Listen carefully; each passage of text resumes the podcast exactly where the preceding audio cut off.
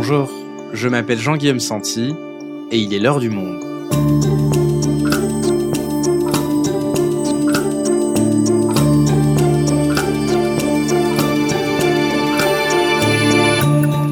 Aujourd'hui, retiendra-t-on la nuit du mercredi 23 au jeudi 24 février 2022 comme celle où le monde a basculé dans un ordre géopolitique d'une autre nature. Le monde retiendra-t-il, comme l'affirme Emmanuel Macron, cette date comme un tournant de l'histoire de l'Europe et de ses relations avec la Russie? En tout cas, la planète a basculé dans l'inconnu à la minute où le président russe Vladimir Poutine a annoncé une opération militaire spéciale en Ukraine. Et dans le pays, chacun retient son souffle en pesant les différents scénarios possibles, d'une opération qui se limite à anéantir des cibles militaires à une invasion totale du pays. Rémi Ourdan et Emmanuel Grinspan sont journalistes au Monde, ils se trouvent actuellement en Ukraine, ils nous expliquent. Premier jour de guerre en Ukraine, nos envoyés spéciaux racontent, un épisode produit par Adèle Ponticelli et Esther Michon, réalisation Amandine Robillard.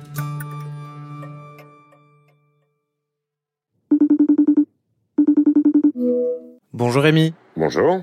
Rémi, tu es notre envoyé spécial à Kiev et tu y étais déjà mercredi soir, donc hier, hein, puisque nous enregistrons cette conversation euh, ce jeudi. Déjà, avant l'annonce de Vladimir Poutine et le début de l'offensive, est-ce que tu peux nous raconter l'état d'esprit des Ukrainiens mercredi soir? Est-ce qu'on sentait déjà dans l'air que la nuit allait être décisive? Alors, c'est paradoxal, c'est-à-dire que d'un côté, cette guerre était annoncée, non seulement depuis des jours, des semaines, à l'état de menace ou de rumeur ou de spéculation, mais depuis euh, hier en milieu de journée, elle était réellement annoncée par de multiples sources gouvernementales ukrainiennes, souvent sous couvert de l'anonymat, souvent selon des informations euh, émanant des services de renseignement, qui annonçait vraiment une intervention pour la nuit, avec une, même une heure très précise, 4 heures du matin. Elle est arrivée à 5 heures finalement, mais une heure plus tard. Donc d'un côté, il y avait cette attente de la guerre, et même des jeunes donc qui se retrouvaient dans des cafés pour, disait-il, boire un dernier verre avant la guerre, ou des gens qui étaient surtout euh, chez eux, rivés sur les réseaux sociaux et qui n'arrivaient pas à trouver le sommeil. Et en même temps, comme à chaque guerre presque, la majorité des gens n'y croient pas avant le premier coup de canon.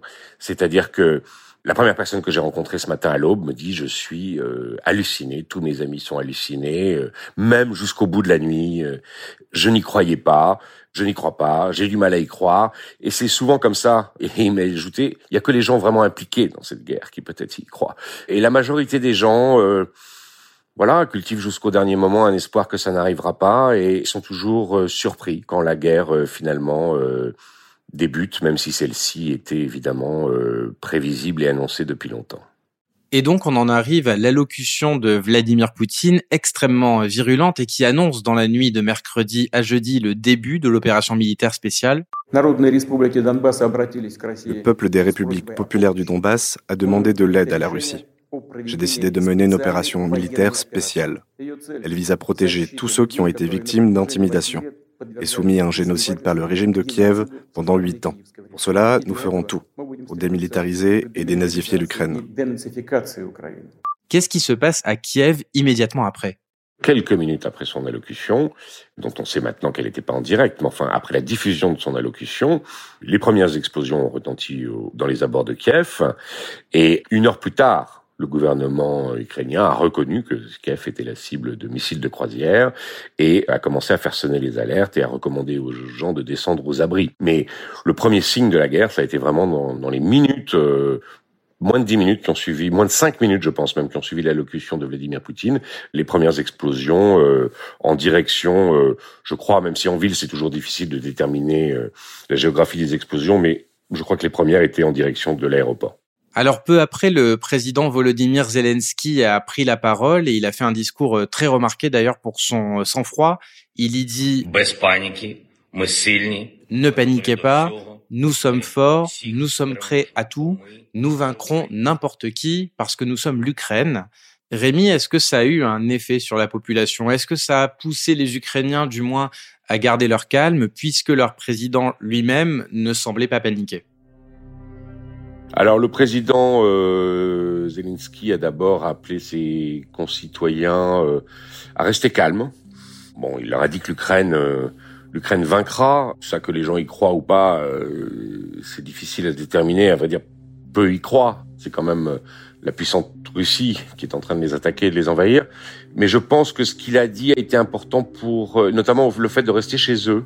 Il a demandé aux gens de rester chez eux dans le calme et ils ne se sont pas rués dans des mouvements de panique dans les abris souterrains. Par exemple, certains sont allés aux, aux abris ensuite dans la journée plusieurs fois quand il y a eu des sirènes, mais tout s'est fait euh, tout s'est fait dans le calme. Et c'est pareil, ce matin, il n'y a pas eu, par exemple, de panique euh, dans l'exode Ensuite, toute la journée, il y a eu un flux continu de gens qui sont partis en voiture. Je reviens euh, de la gare ferroviaire et de la gare routière, et euh, c'est un flux continu de gens dans des trains et des autobus euh, bondés, mais absolument dans le calme.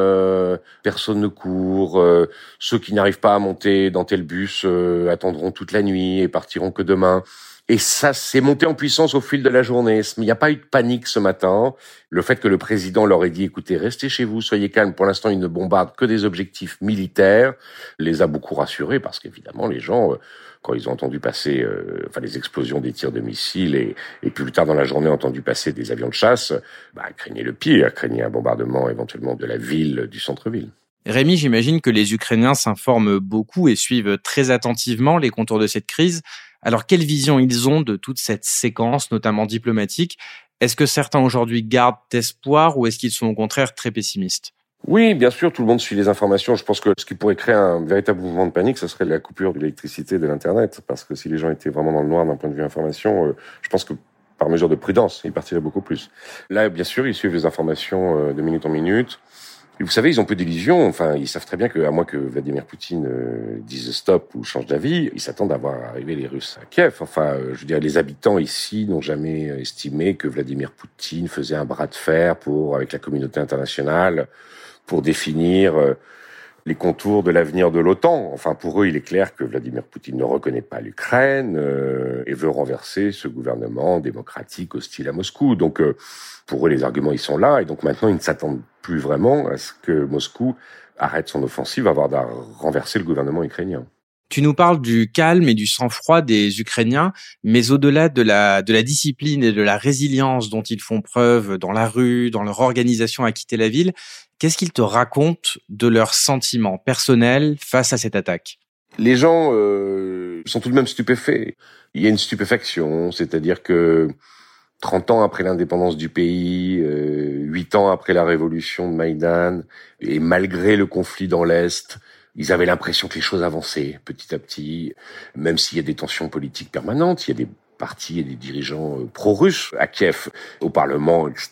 C'est pas du tout un fonctionnement euh, politique parfait, mais les gens avaient l'impression que ça avançait, que la vie était meilleure, et donc ils sont un peu stupéfaits, quoi, que ça arrive en Europe au XXIe siècle. Enfin, ils répètent tous un peu ça, quoi. Vous vous rendez compte, en Europe au XXIe siècle, il y a cet élément euh, d'étonnement que le monde laisse faire, que ça leur arrive à eux, même s'ils savent tout, tout, tout sur sur l'Ukraine et la Russie et sur cette crise il y a à la fois la surprise quand ça commence, et puis la surprise, on va dire, profonde, la surprise euh, intellectuelle, géopolitique. Euh, les gens peinent à y croire.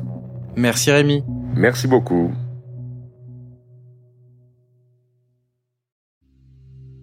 À présent, nous allons appeler Emmanuel Grinspan. Il se trouve actuellement à Mariupol, dans la collectivité territoriale de Donetsk, à l'est de l'Ukraine, donc beaucoup plus près de la ligne de front.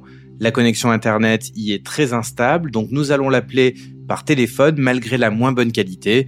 Il nous raconte comment la nouvelle a été vécue là-bas. Salut Emmanuel. Salut Jean-Guillaume. Est-ce que tout va bien pour toi de ton côté? J'imagine que t'as pas beaucoup dormi. Non, j'ai pas beaucoup dormi et bon, c'est pas c'est pas super l'ambiance en ce moment. et alors, où est-ce que tu te trouves là en ce moment? Ah, Là, je suis rentré à mon hôtel et donc je suis à Mariupol.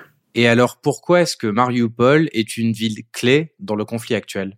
Mariupol, c'est une ville portuaire où se situent deux très importantes fonderies d'acier. Et donc, c'est euh, une ville euh, industrielle de, première importance pour l'Ukraine. Elle se trouve à moins de 50 km de la frontière russe. Et donc, pendant huit ans, elle a été environ à 20 km euh, du front.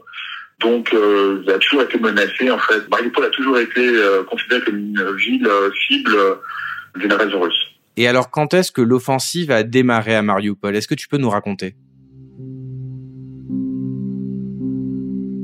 Sur place, ça s'est déclenché à 5 heures du matin.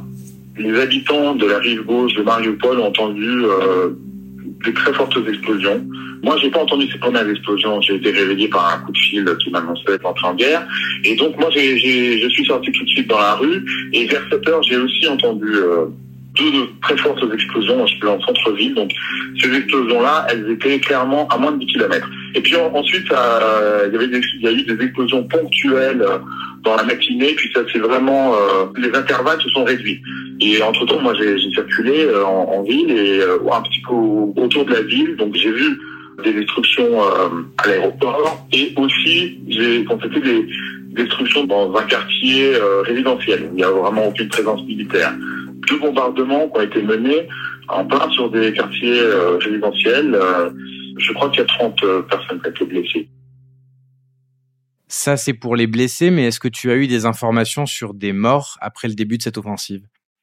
J'ai pas entendu de dire qu'il y a eu des décès chez les civils. Hein. Chez les militaires, euh, hmm, je n'ai aucun chiffre pour l'instant. Les gens que je connais qui euh, évacuent les, les blessés euh, m'ont dit que les pertes étaient assez lourdes côté militaire. Mais ça, je n'en sais pas plus.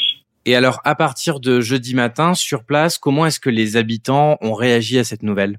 Au niveau du comportement des habitants, dès 7 heures du matin, j'ai vu des fils se former à tous les guichets de pompe, vraiment partout, dans tous les, quartiers.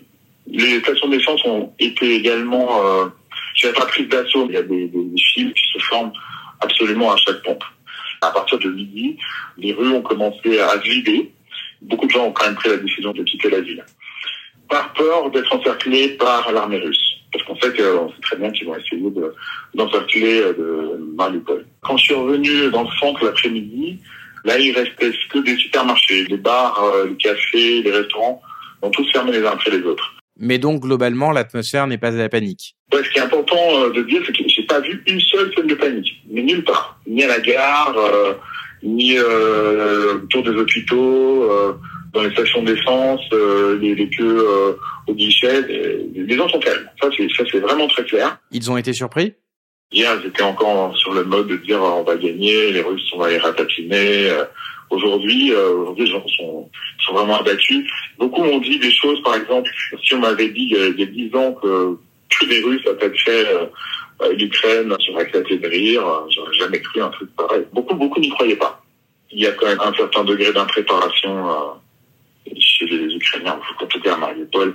Beaucoup de personnes ne savent pas où sont les, les appuis anti-bombardement. J'ai discuté avec des gens qui euh, sont censés euh, préparer la défense de la ville et ce qu'on appelle les, bataillons de défense territoriale. C'est des bataillons mixtes avec des militaires et des volontaires euh, civils euh, entraînés. Bon, bah, d'après ce que j'ai compris, ils sont pas, sont pas prêts. C'est-à-dire qu'ils viennent euh, aujourd'hui seulement de recevoir la possibilité de prendre des armes au dépôt d'armes militaires. Par contre, du côté militaire, évidemment, ils étaient prêts. Et toi, est-ce que tu sais ce que tu vas faire? Est-ce que tu vas rester? J'ai pas pris de décision avec euh, mon photographe. On va, je pense qu'on va décider demain matin parce que euh, la décision, il faut la prendre le matin. On peut pas il faut pas rouler la nuit, on va payer en guerre, donc il euh, faudra qu'on décide le matin et qu'on parte euh, ça tout de suite. Soit on reste, pour l'instant euh, les, donc les, épiceries sont ouvertes, donc on peut s'alimenter. Euh, il y a encore euh, voilà d'électricité, du chauffage, donc on, on peut vivre. Merci Emmanuel. Merci Jean-Guillaume. À bientôt.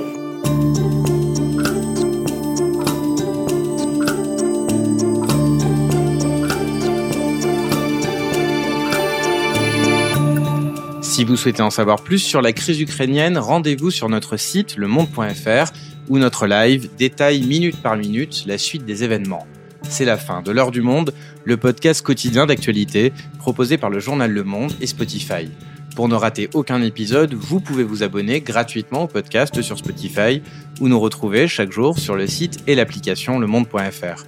Si vous avez des remarques, suggestions, critiques, n'hésitez pas à nous envoyer un email à l'heure du monde, @lemonde.fr. L'heure du monde est publiée tous les matins du lundi au vendredi. On se retrouve donc très vite. À bientôt.